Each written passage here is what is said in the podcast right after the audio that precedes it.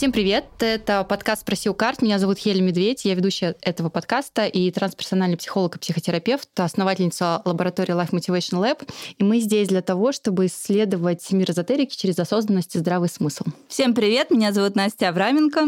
Я здесь из мира кино, и мое сердечко, как и Хелена, бьется каждый раз быстрее, когда я думаю, что осознанных людей в мире становится чуть-чуть больше благодаря нашему подкасту. Да, хотя бы на чуть-чуть. И сегодня вместе с нами в нашем подкасте прекрасная богиня. Человек, который знает о голосе точно больше, чем мы с Анастасией, это однозначно. Человек, который умеет красиво и связно говорить, Кира Альтман. Радио- и тележурналист, сценарист, документалист, ведущий обозреватель бизнес FM, автор подкаста Альтман Тач, 28 лет в режиме онлайн. И, как сказала Хеля, сегодня мы обсуждаем все, что связано с голосом, голосом, с проявлением себя через наш прекрасный голос.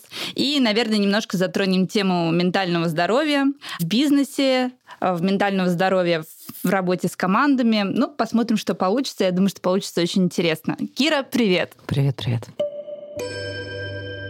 Поскольку наш подкаст называется все-таки «Спроси у карт», то мы его начинаем с такого нашего микрорасклада, где каждый из нас достает карту дня, которую мы коллективно трактуем. Предлагаю Кире сделать это первую. Повторюсь для всех, для, для нас, что мы никогда не гадаем на картах, мы делаем расклад, это очень важно. Так, ну что, у Киры карта, которая называется «Влюбленные». Кир, ты когда на нее смотришь, какие у тебя ассоциации?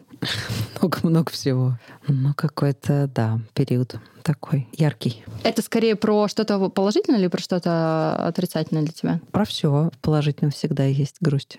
А, вообще эта карта одновременно означает и союз, и развод, как это ни странно. то есть это, про мой метод.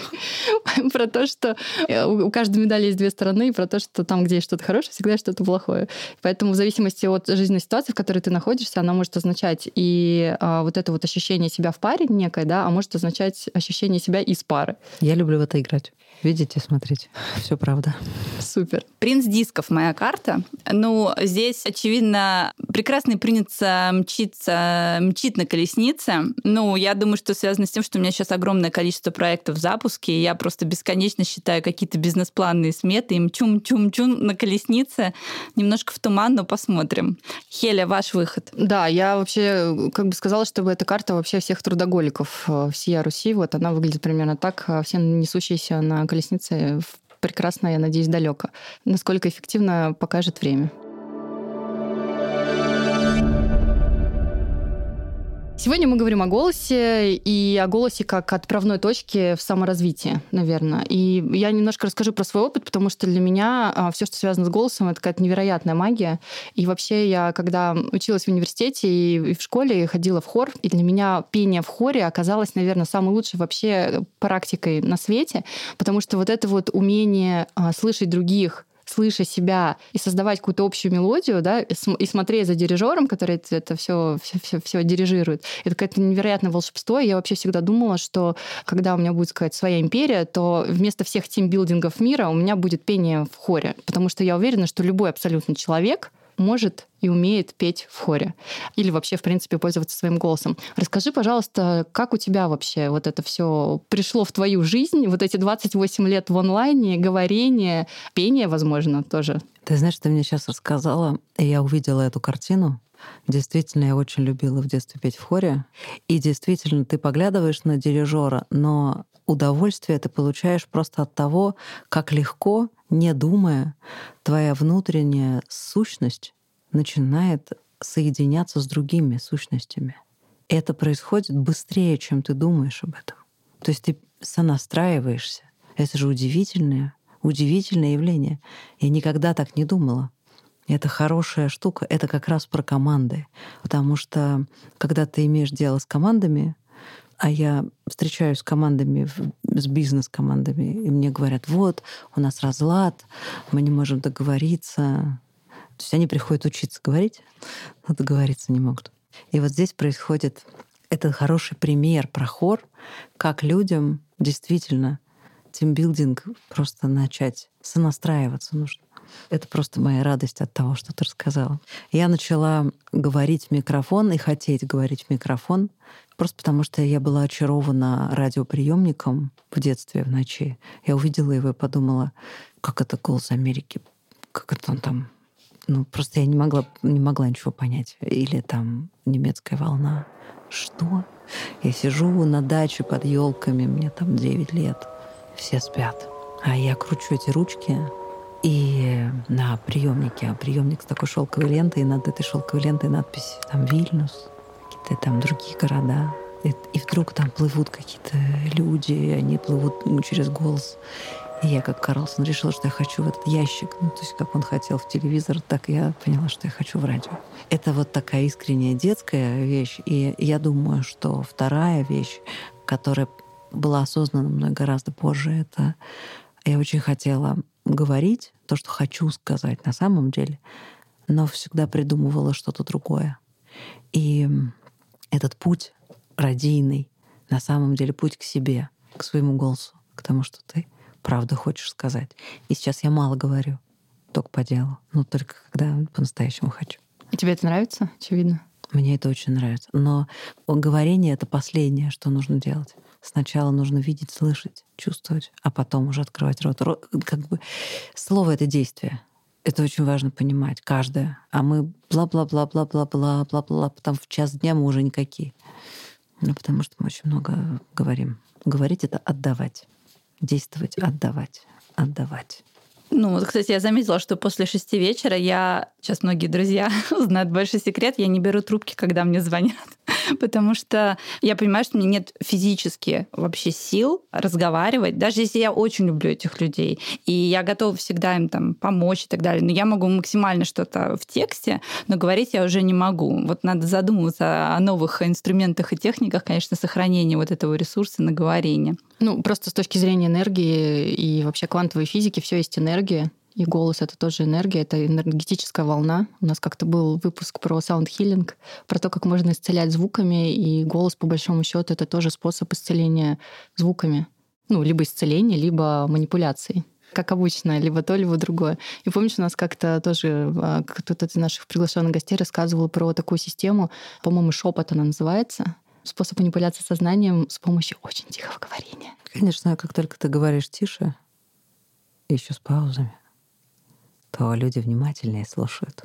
Это же театральный прием, конечно. И вы же знаете, что все политики говорят медленно, тихо и низким голосом. Поэтому из нас Анастасия никогда не получится политиков, потому что мы ну, говорим быстро. Влиятельные, влиятельные политики говорят низким голосом, тихо, медленно, с паузами.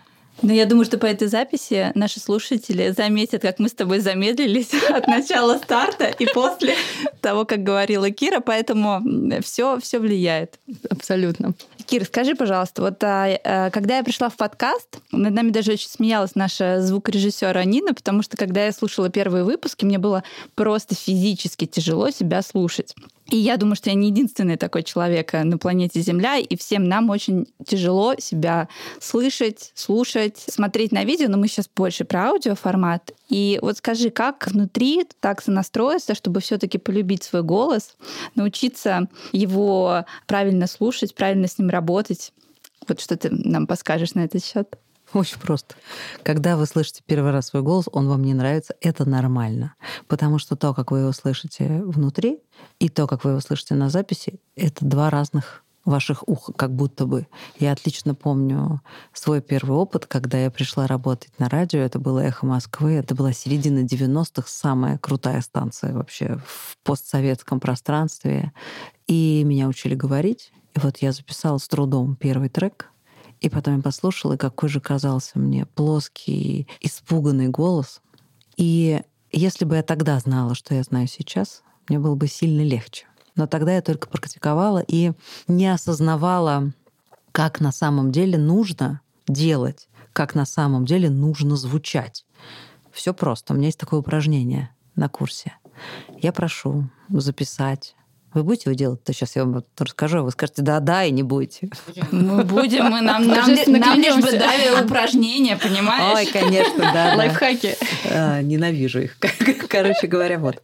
Вы записываете на диктофон телефона две минуты и рассказываете, что вы за человек и чем наполнена ваша жизнь сегодня. Две минуты. Потом вы берете лист бумаги и ручку, Садитесь и слушайте себя, но не как человек, который, а, боже, какой кошмар, голос, вот это все. Без оценок, без обесценивания того, что вы делаете. Вы садитесь, чтобы послушать другое. Где вы содрогнулись? Где когда вы слушаете, вы ощущаете, что вы не то имеете в виду, где вы обманываете. Как вы это услышите? У вас внутри, в солнечном сплетении, как правило, там, возникнет такое вот короткое соединение с мозгом, когда вы слушаете. Это очень интересно. Просто отследите. Хоп, хоп, хоп. Здесь не точно, здесь наврал, здесь не то. Просто отследите, что и как. И только, по сути, возвращаетесь заново вторую запись делаете, обращая внимание на то, где вы соврали, и все-таки больше не врете, хотя бы в этих местах. И снова слушаете. Вы не представляете, что будет через неделю, если вы каждый день честно потратите на звукорефлексию время. И что будет? Будет другой человек. Будет, ну, вы, вы точно приблизитесь к себе, вы почувствуете, прямо поймаете себя на словоблудии и на том, что вы не договариваете, на том, что вы называете, но на самом деле не ощущаете. И когда все вот это произойдет, вы лучше начнете себя чувствовать, себя именно чувствовать, понимать, что я хочу вот это сказать на самом деле, а не вот это. Это такая самопсихология, самопознание через звук. И тогда вы перестанете думать о том, как вы внешне звучите, и когда вы перестанете об этом думать, вы начнете разбираться с собой по сути. Это как когда нам 18 лет, мы занимаемся любовью, мы о чем думаем? О том, чтобы красиво лежать для партнера, чтобы как-то проявить себя. И засыпать. Ну, вообще, чтобы быть очень какой-то привлекательной. И просыпаться сразу с макияжем. Ну, например. А когда нам чуть побольше, 30 плюс, мы понимаем, что хорошо было почувствовать что-нибудь во время занятия любовью.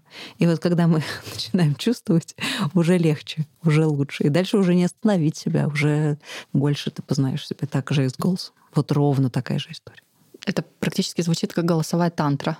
Потому что тантра это по сути познание, ну, энергетическое познание Конечно. друг друга, да, а то, что ты рассказываешь, это очень сильно звучит, как будто бы, а, ну, то есть ты уберешь другие органы восприятия, оставляешь голос как а, тоже способ такого самопознания, энергообмена, как некого, да, с пространством. Абсолютно. Вот, и идешь в эту сторону. Ну, мы, же на, с вами, на самом деле с вами говорим нет, имею в виду да, ну, много всего. Говорим, тебе не холодно, а нам холодно. Ну, и много-много-много вещей, которые... Или как про себя рассказывать, например. Да вообще мы не знаем, как мы про себя можем рассказывать. А это вообще прилично говорить? А это вообще себя хвалить? А я себя не умею хвалить? Ну и дальше там по списку. А вот это потрясающая русская, да нет, наверное. Это мое любимое.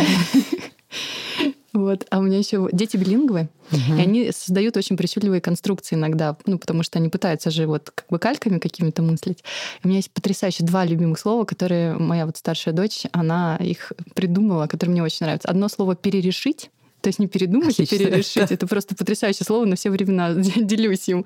А второе потрясающее слово «командировать». Вот. И вот эти два слова, они вроде бы звучат как русские слова. Ну так-то, да, как, как будто бы. Но в них такая другая энергия. энергия. Есть слово «командировать» да. в русском. А есть командир. Она говорит а командировать. Она командировать. Да, да. слово командир. От слова командир. Да. да, а перерешить от слова решить, а потом передумать. Да, и она не говорила передумать, она говорила перерешить. Перерешить. Очень по-женски, очень. Потрясающе. Особенно актуально в 13 лет. Потрясающее совершенно слово.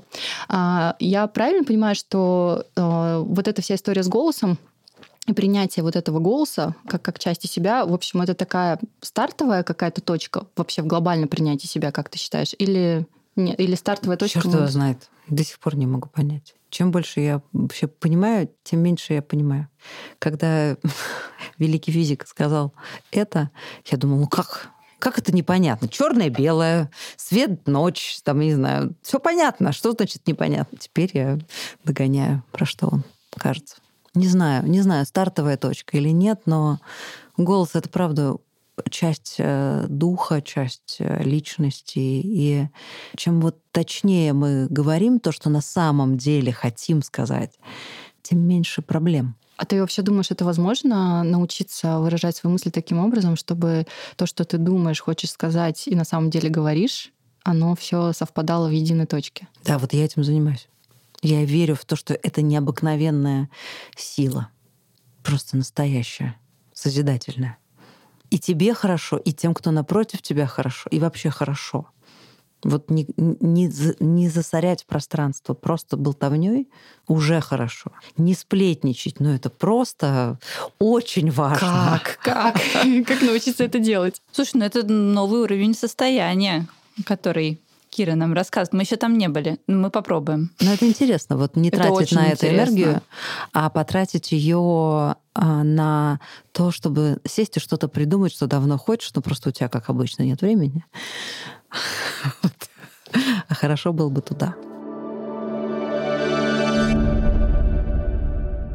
Ну, а расскажи какие-то кейсы. Я знаю, что ты очень много работаешь с самыми разными бизнесменами, если можно говорить уже и а, историями там, с государственными представителями и так далее. Я думаю, что у тебя есть какие-то парочку интересных баек нам. Мне просто даже интересно, вот они к тебе приходят. Безусловно, запросы разные, и в то же время они, в принципе, наверное, одни. Как ты выстраиваешь с ними первый диалог? Как ты их э, направляешь? На самом деле люди приходят э, и заявляют должность. Я большой человек, у меня мало времени. Мне нужно говорить так, чтобы то, что мне важно продвинуть, чтобы это было решено. И в этот момент человек не готов снять шинель, в которой он явился, понять, что если ему хочется, чтобы то, что он говорит, чтобы человек другой услышал, ему нужно самому начать слышать другого человека. Засада основная в том, что людям важно говорить, но слушать они не умеют. Поэтому самое-самое-самое первое, с чего мы начинаем, кроме того, что мы отказываемся от сплетен и сохраняем энергию, мы учимся слушать. И это классное тоже упражнение, когда вы выходите из дома с телефоном, мой где стиль, ключи от машины, стиль. так срочно, или где, так, где ближайшее метро, мне нужно быстрее, там пробки, я не знаю, ну, в общем, в суете, уже уставшие утром, как писал Игорь Куберман, но к завтраку это проходит, там встаешь, ты полный сил. Вот. И вот здесь нужно послушать мир, послушать тех, с кем ты встречаешься. Не в телефоне быть, не в компьютере быть на встрече. Как бы я с вами сейчас, ну так до чего мы договорились, друзья, говорит обычно этот человек. А просто побыть с людьми и просто их послушать. И дать им время говорить. Потому что мы не даем времени. Вот, например, приходит ко мне большой руководитель, и он говорит, я меняю секретарей. Очень часто не могу найти секретаря. Я говорю, а как вы начинаете работать секретарем? Ну, они, как правило, стоят, мнутся у дверей. Я говорю, у вас минута. Я говорю, а, вы произносите фразу «у вас минута». Ну что же, замечательно. Вот с этого и надо было начинать. Понимаете? То есть нет никакого желания у людей потратить время на другого человека. Но есть необходимость заявлять себя. И это единственное желание. А вот увидеть того, кто напротив, вообще нет. Просто поднять глаза, просто посмотреть. И знаете, чем мне это объясняет? Времени нет. И я всегда использую одну и ту же формулу, тоже хочу с вами поделиться ей. Время не уходит, время приходит. Мне она очень нравится. Оно касается всего. Абсолютно. И вот если вы собрали команду, и вы доверяете свою жизнь, часть своей жизни секретарю, человеку, без которого вы на самом деле хреново работаете, честно говоря. Который вашим временем распределяет. Который и распределяет, и ваше время, понимает, как... Дайте ему возможность быть с вами, уважайте этого человека. Вообще, вы знаете, что такое уважать людей? Сегодня это секретарь. Завтра это совершенно другая ситуация может быть. Мы с вами знаем миллион, миллион таких историй. Был секретарем, стал собственником бизнеса. И тогда и тогда энергия возвращается примерно в том виде, в котором она была отправлена в пространство.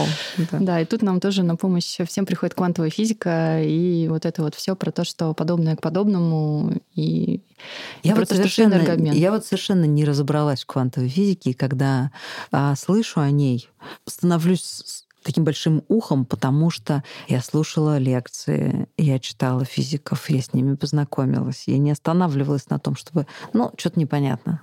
И ничего не поняла.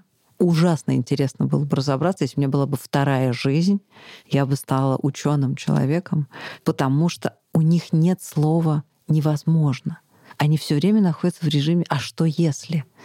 И также я учу людей говорить «а что если?». То есть не из страшно уйти в интересно. Потому что нам страшно говорить. Нам страшно выйти на сцену. Нам страшно сказать человеку, которого мы любим, что у нас с ним что-то не получается. Или что-то очень важное не получается. Или но ну, он нас раздражает, например. Мы так любили друг друга, а потом раз. И вот такое началось. Как про это говорить? Страшно. Это страшно, оно становится таким большим. Улицу может занять собой. И если это отодвинуть и на его место поставить, а что если? И интересно, ну, не в смысле того, что, знаешь, дорогой, мне было с тобой хорошо, а сейчас утошнит от тебя. Это неинтересно. Это... Но в этих разговорах мы можем опираться не на интересно, а на то, что мы себя не предаем. Точка. Мы больше не в компромиссе в самых важных, основополагающих вещах, про то, кто мы такие, мы себя больше не предаем. Не, не нас кто-то обесценивает, мы сами регулярно в самых важных разговорах тет-а-тет себя обесцениваем. Ты знаешь, а, мне это очень созвучно, потому что ко мне приходит очень много клиентов с запросами про принятие любовь к себе. И я как-то для себя сформулировала на это про то, что любовь к себе — это когда каждый день каждую секунду, каждую минуту своей жизни ты выбираешь себя выбираешь, что ты ешь, с кем ты общаешься, как ты говоришь, как ты выглядишь, как ты что-то еще делаешь. И вот когда ты каждую секунду своей жизни делаешь выбор в пользу себя, то вот это и есть любовь. Ну, есть люди, до которых, понятно, они не понимают, да, про что это. Но в целом, мне кажется, что ты как раз про это говоришь, что когда ты делаешь этот выбор в пользу себя, то вот оно, да, ты говоришь от себя. И говорим мы от себя. Мы не говорим «ты плохой» или «ты не понимаешь, что ты делаешь». Обычно мы говорим «ты виноват» или «кто-то виноват», но только не я. iMessage. Угу. Я была на встрече двух интересных мне людей. Это ректор экономического факультета моего университета Аузан и Рубен Варданян, который известный бизнесмен, экономист, политический государственный деятель, в общем, умница. Филантроп и Филантроп, все-все-все. Да-да-да, все-все-все. Вот эти два человека разговаривали о будущем. И собралось народу на люстрах веселье. И они начали с того, что вы пришли сюда, чтобы мы вам дали, да, надежду, рецепт.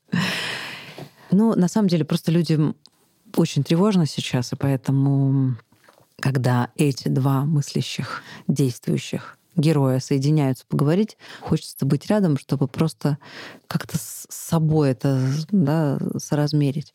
И вот что касается разговора про себя, Аузан говорит, меня часто приглашали первые лица бизнеса и политики и просили экономически что-то объяснить.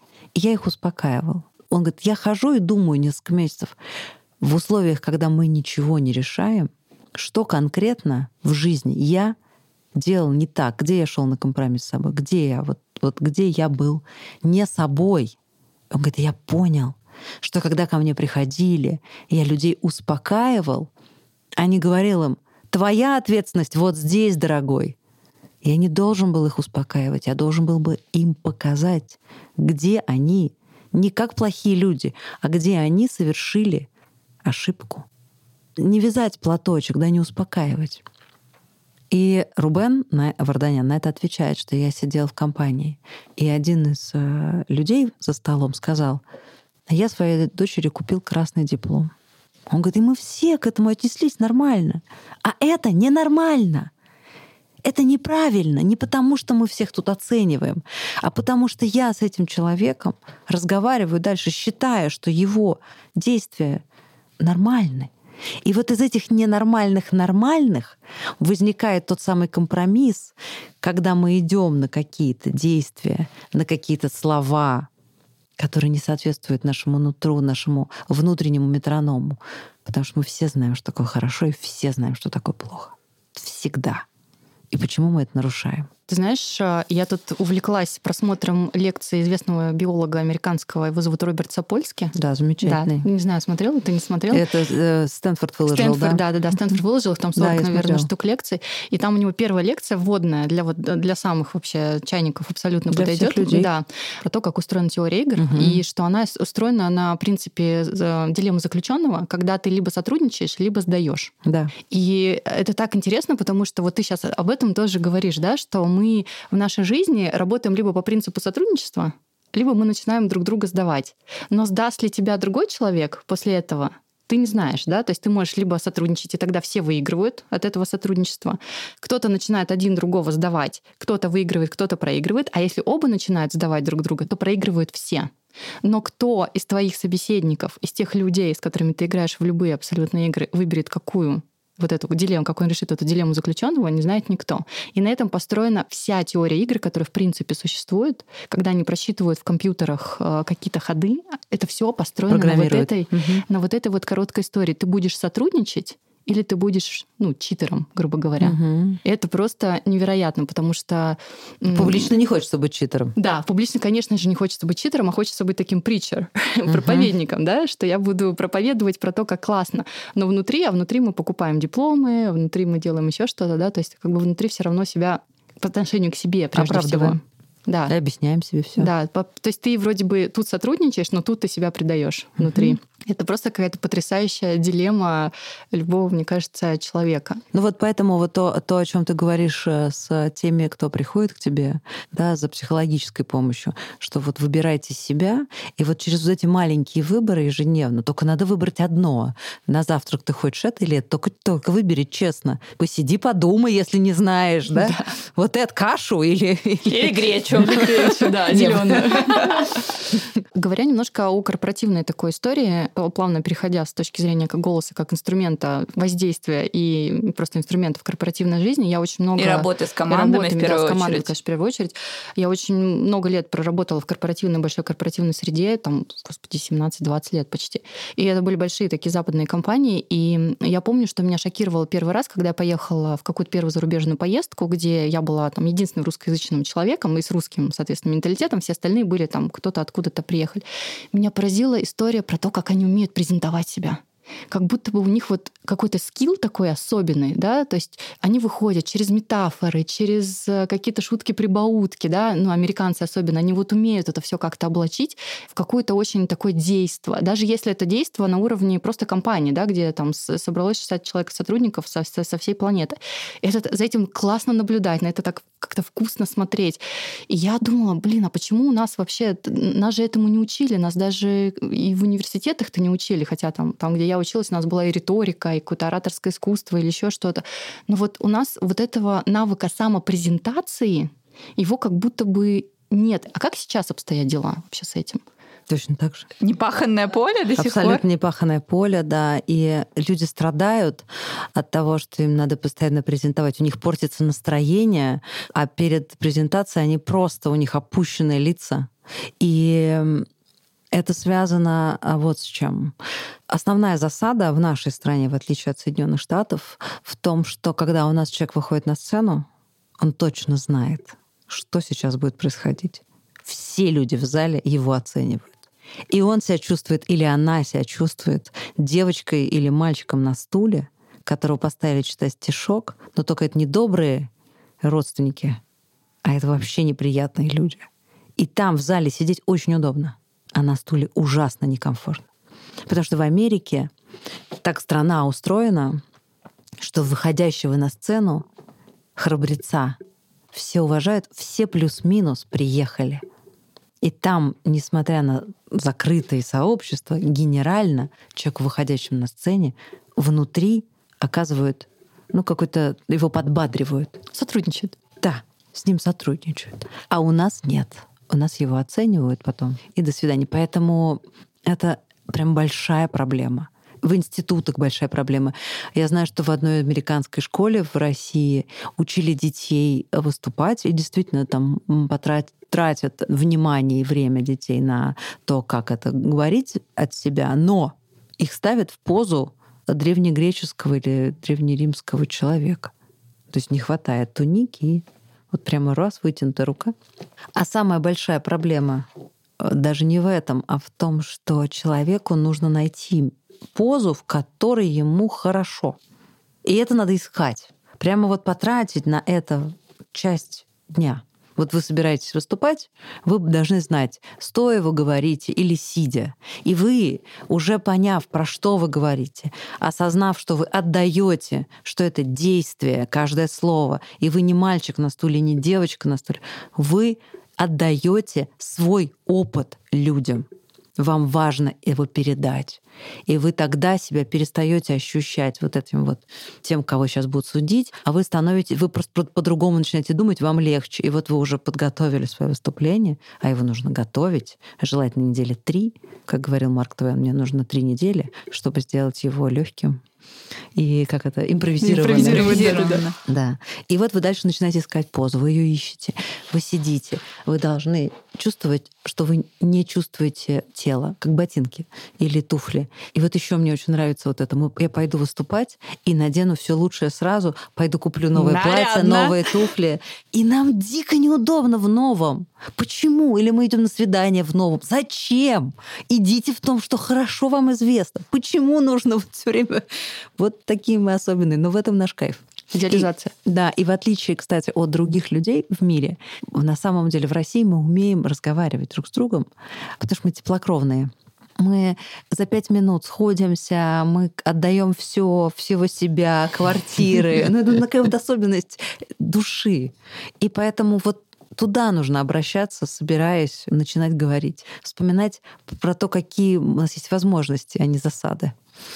Ты знаешь, ни, никогда не забуду твой совет. Я помню, что пришла к тебе и говорю, ты знаешь, мне недавно нужно было выступать перед 30 мужчинами в игровой индустрии. И я, я к тебе пришла и говорю, Кира, ты знаешь, меня снесло просто этим тестостероном, хотя я вроде знала тему, о которой я говорю. Я прекрасно понимала тот предмет, который мне нужно до них э, донести. И ты мне сказала гениальную вещь, что ты, когда выходишь, ты сразу возьми их мысли из их головы и скажи их, что да, я тут прекрасная девушка, я ничего не понимаю про ваш бейтинг или еще что-то, но я кое-что знаю из другой области, и я готова с вами поделиться, то есть немножко взять силу в свои руки. И я тогда подумала, господи, это гениально, и теперь я всегда это использую. Ну как? Кайфово и сразу такой power pose, и сразу все удобно, и сразу как бы течет. Да. Мне в свое время, наверное, с вот этими публичными а, выступлениями очень сильно помогал тоже совет моего преподавателя, у которой я училась а, там как- как-то, хоть как-то говорить, а, потому что моя проблема была в том, что я приехала из Казахстана, у меня был очень долго очень сильный акцент. такой южный акцент, угу. настолько сильный, что никто не верил, что я русский человек, просто который родился там. Ну, так бывает. Конечно. Да, и я занималась преподавателем, она мне говорила, что очень важно, это, видимо, то, о чем ты говоришь, вот это вот а, освоить освоить место, в котором ты будешь выступать. Угу. Прям освоить его, прийти и прям на стул положить пиджак. Присвоить его. Да, присвоить. Ну, она говорила освоить, но, да. возможно, да, присвоить. Освоить и присвоить. Да, да. Там или жакет положить, а, положить а, что-то, да, что как-то пометить это место. И я вот помню, что потом мне это очень сильно спасало, когда мне нужно было перед какими-то фанатами Марвела рассказывать о том, как мы привозим очередное какое-то кино. А, и, не знаю, но это люди были, возможно, очень благостно всегда настроены и так далее, но мне очень сильно помогало приезжать заранее, вот это вот все осматривать, что-то там оставлять, как какая-то часть меня уже есть на сцене, и я туда возвращалась, и я прям воссоединялась с этой частью, и вот уже отсюда как-то говорила. И я понимаю, что это работает абсолютно на любую аудиторию, с какой бы ты аудиторией не выступал, там у тебя будет 30 человек, мужиков э, из какого-то индустриального замеса, да, или это будут какие-то там фанаты каких-то фильмов. То есть это всегда очень сильно помогало, очень причудливым образом. Это на самом деле так. Когда вы собираетесь выступать, по-настоящему важно приехать на площадку днем. То есть вы вечером выступаете, прямо приехать и посидеть в кресле, посмотреть на сцену, посидеть на сцене или постоять на ней, побыть в этом, прямо побыть. И это делаем не только мы с вами, это делают все, даже очень большие ребята, например, Мишель Обама, моя любимая жена. Первая леди очень нравится, как она собирала стадионы, прямо стадионы, и что она на них говорила. Она меня так вдохновляет, что когда я просто про нее говорю, у меня уже ощущение, что я наполненный сосуд. И она приезжает, э, у нее шоу, например, в 8 вечера, и она приезжает в час дня, и там ходит прямо по этому стадиону, Вот вам, пожалуйста, персоналити. Да? Или понравилось, как она приехала в какой-то штат, и там, понятно, стадион настоящий.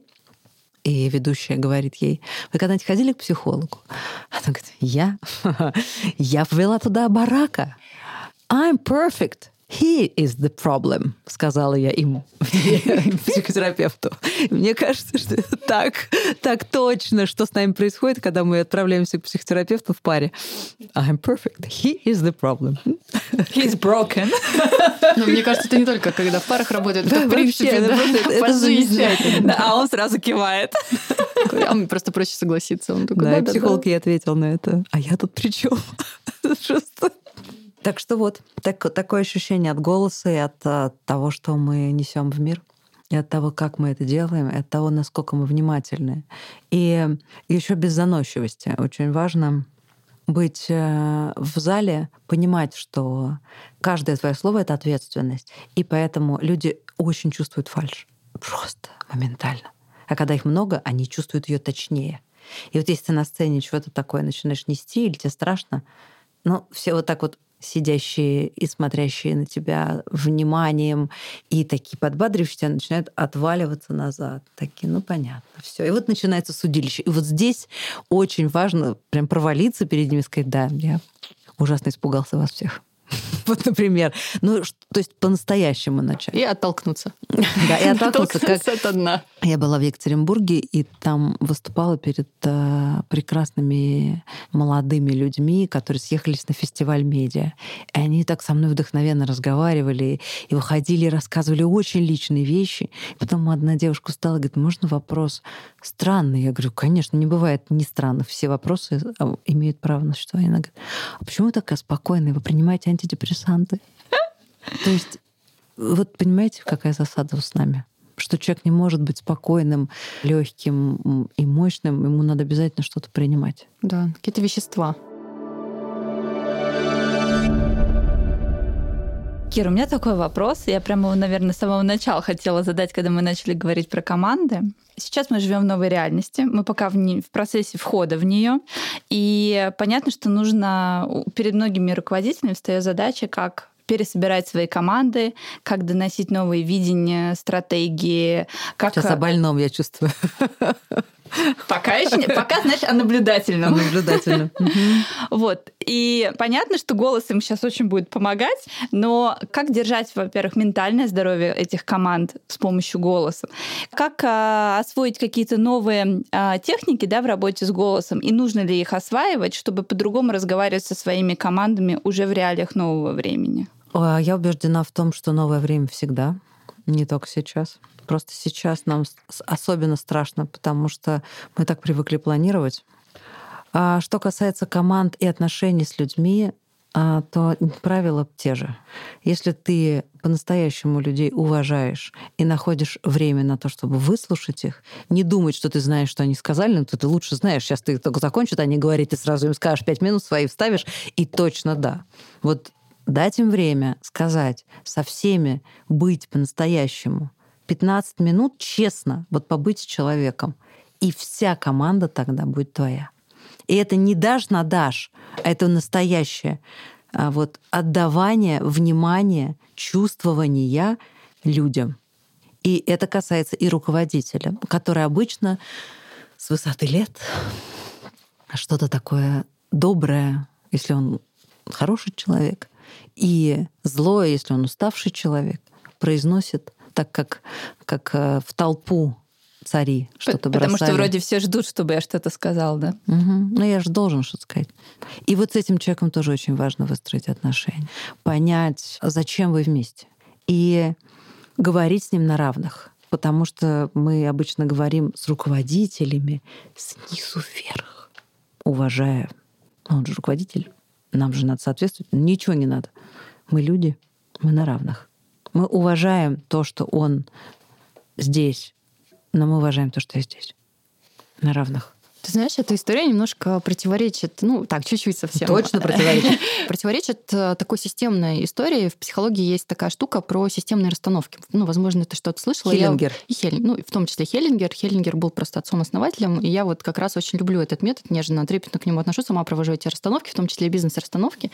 Там есть очень такая интересная система, как раз касаемо бизнес-структур, и она звучит примерно следующим образом, что линейный сотрудник — это система, но она меньшая система, чем, например, система компании. То есть есть компания, как некий эгрегор, как некое информационное поле, и есть человек, да, и человек — это меньшая структура по сравнению с этой компанией. Внутри этой компании тоже будут системы, да, то есть, например, топ-менеджмент будет большая система, да, чем как бы система линейных, э, условно, менеджеров. И вот это вот все там выстраивается. И то, что, то, о чем ты говоришь, подразумевает, что все внутри системы равны вот внутри вот этой системы.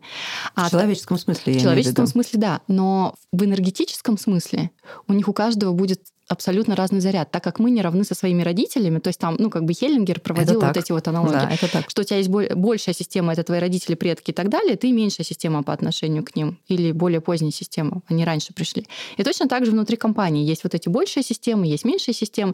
И от того, как устроено взаимодействие внутри этих систем, собственно, и зависит успешность или неуспешность компании. Да, будут они выполнять планы, там, будут они договариваться, будут они слышать друг друга. Потому что одно, один из примеров, который вот мне очень тоже заходит, происходит, что когда мы разворачиваемся лицом к нашим родителям, более старшей системе, да, и начинаем им рассказывать про то, как им жить, мы становимся нашей пятой точкой к своим будущим проектам, детям и ко всему остальному. Это к вопросу, что ты плохой. Да. Мы не рассказываем никому. Да, да, да. И внутри компании то же самое. Как только ты повернулся, будучи между топ-менеджментом и линейными сотрудниками туда, и стал там очень сильно налаживать какие-то процессы, ты в этот момент сразу же потерял внимание вот здесь. Потому Линейных что твоя, конечно, твоя задача взять там, взять сзади и отдать вперед, грубо говоря. Так же, как у нас задача взять у наших родителей, отдать вперед там, нашим детям, проектам, неважно куда. Вот, и поэтому здесь э, не сов... ну, то есть с точки зрения вот этой системной истории, там нет вот этого равно, не знаю, как, как это сказать, равноправия. Равноправия, да. да, равноправия. Но оно есть в человеческом смысле. Я понимаю, что есть топ-менеджер, а есть э, разные люди, которые работают в компании. Но я говорю про человеческое, это уважение. Оно равно. И вот здесь происходит самая большая засада, потому что мы начинаем уважать, как бы больше уважать топ-менеджера, чем а, секретаря в, в, mm-hmm. в компании. Это неверно. Это неверно, потому что ну, мы врем, мы угодничаем. Это очень энергозатратная вещь. И если вот мы уберем угодничание, понимая, что есть топ-менеджер, а есть секретарь, и с каждым из этих людей говорить одинаково уважительно, говорить от себя вашу зону ответственности, да, полностью ее выносить и быть в этом, не перекидывать, тогда будет сотрудничество, тогда будет разговор, тогда будет замечательная жизнь и внутри компании, и не захочется оттуда уходить. Это реально? Да, это реально. У тебя есть да, у меня success есть. stories, э, по которым... У меня есть прямо несколько таких историй. И они касаются и семейных счастья, и счастья в компании. Когда в компании вдруг люди осозна- осознали, не вдруг они стали заниматься, они стали, обратили на это внимание, что у них вертикально все, а нужно горизонтально. Просто потому что, ну, это, это зачем мы это делаем? Мы это делаем для того, чтобы человек, сидящий сверху, он в какой-то момент осознает, что ему говорят не то, что есть на самом деле. И вообще вот это все очень трудно становится делать дело, которое всем нужно, если оно вот искажено в словах и в действиях. Но один из самых важных разговоров случился ну, для меня это было откровение. Я, честно говоря, прямо потом час гуляла, потому что мне нужно было как-то с этим не знала, что делать. У меня есть замечательный друг, очень большой бизнесмен, у него есть сын. Я тебе рассказывала, да, про это, Настя? Да, я Мне еще кажется, раз да, замерла, чтобы услышать. История. И он мне сказал, позанимайся моим сыном, я хочу, чтобы он продлевал меня в моей компании, еще умел держать слово. Держать слово, кстати, это очень важно. Быть человеком, чему слову можно верить. Встретись с ним. Я говорю, да, было бы неплохо для начала, прежде чем сказать тебе, да. Я с ним встретилась, это был отличный парень. Ну, то есть, когда мы познакомились, белозубый, дикой красоты, высоченный, с такими волосами, был такими настоящими. И, в общем, мы стали с ним работать. Я сказала, я буду с тобой работать. Да, я хочу. выяснилось, что все связи нарушены, все горизонты, все, все там прямо, ну вот э, не так, как всем хочется. Очень трудно. Как бы семья, а на самом деле фейк. И в какой-то момент э, я прихожу к нему, а у нас возникла такая традиция, он варил мне кофе, когда я приходила на встречу. Я чувствую, что он сам не свой. Я говорю, что? А это уже вот завершение нашего, ну, почти финал нашего интенсива, тет-а-тет. И а он говорит, ты знаешь, вчера произошло следующее. Я говорю, нет, подожди, ты сядь, потому что так невозможно. Потому что он весь ходит ходуном. Я вчера зашел к отцу и сказал ему следующее. Он сидит такой важный в кресле, кабинет там все. Ты попросил Киру со мной поработать, чтобы я научился быть в деле, чтобы я научился говорить с людьми, но единственный человек, с которым я хочу по-настоящему наладить отношения, это ты. И дальше он ему сказал все, как ему было больно, как ему было трудно. Но он не обвинял, потому что обычно он обвинял. Ты такой секой. Я из-за тебя вот это, я из-за тебя то. Тут он говорил, мне больно, мне было страшно, мне было одиноко. Он сказал это собственному папе. Тот вжался в, э, в кресло, и говорит, мне впервые захотелось его подойти и обнять. За всю жизнь впервые. Я подошел его обнял, и он что-то стал мне лепетать, и мы дальше спустились на лифте и катались по Москве, рулили одну машину, ели шаурму там на углу улицы. Это был впервые вот такой глоток воздуха на двоих. Настоящий. Говорит, поедем? Я говорю, не-не, подожди, да, я сейчас пойду погуляю. Вот ради таких вдохов я делаю то, что я делаю. И это прекрасно. И хочется сказать, что как интересно, что практически все наши проблемы, возможно, 110% их все начинаются в семье.